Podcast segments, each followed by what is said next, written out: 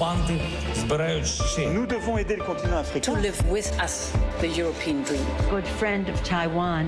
Europe 1, bonjour. Votre revue de presse internationale sur Europe 1. Nous sommes d'abord en Belgique. Bonjour Laura Van Lerberg. Bonjour. Les gros titres de la presse belge ce lundi.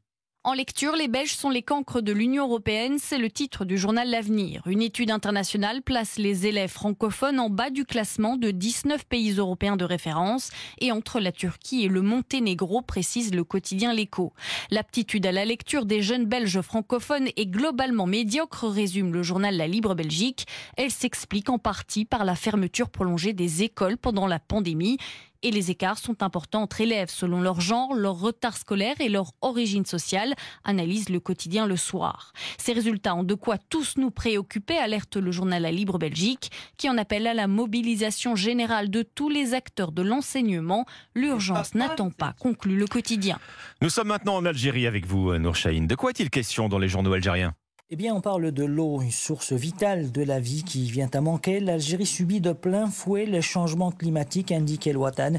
Les précipitations se font de plus en plus rares et le taux de remplissage des barrages inquiète les autorités. Moins de 60% en moyenne, nous dit le soir d'Algérie. Certains ouvrages sont presque vides, notamment celui de Tizi Ouzou, d'après le journal. Pour le quotidien L'Expression, le pire semble être évité pour cette année, notamment grâce aux dernières pluies qui ont touché le nord du pays. Pour sa part, Algérie Eco évoque un grand plan d'investissement dévoilé par le gouvernement. Cinq stations de dessalement d'eau de mer vont être construites courant 2024.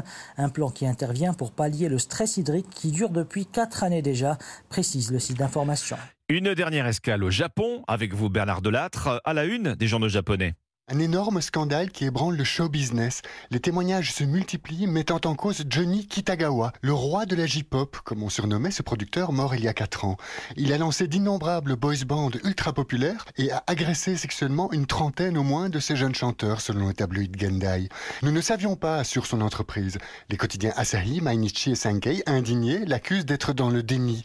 Les rumeurs ont commencé à circuler en 1988, rappelle le Japan Times, pour qui tout le monde savait, mais personne n'a rien dit. Les chaînes de télévision, notamment, se sont tues pour éviter que ce producteur omnipotent interdise à ses boys bands d'apparaître dans leurs émissions de variété. La présentatrice d'un journal télévisé très regardé a promis que désormais, sa chaîne, TBS, remplirait pleinement sa mission d'information sur le sujet. Ce désormais sonnait comme un terrible mea culpa. Merci Bernard Delattre. Merci à nos correspondants. Très bon début de semaine avec Europe 1, 6h54.